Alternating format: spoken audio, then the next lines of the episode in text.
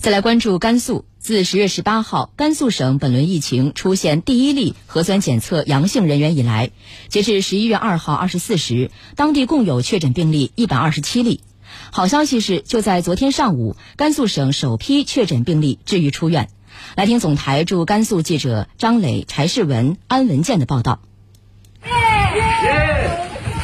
昨天上午十一点三十分，三名治愈者在医护人员的陪同下。从患者通道缓缓走出，双方挥手告别。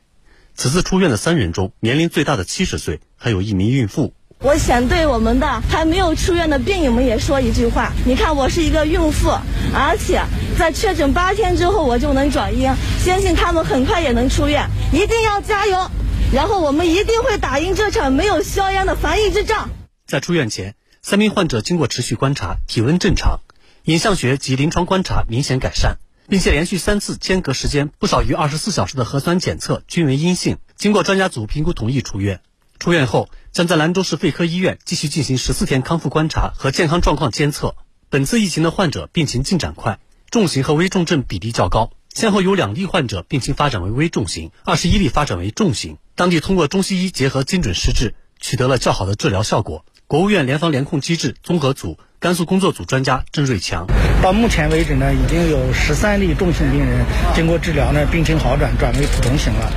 此外，甘肃共摸排出滞留的外省旅游团队三十八个，五百二十四人。截至十一月二号，具备返程条件的二十二个团队三百五十九人已先后安排返程，离甘人员信息也已及时通报当地联防联控机制。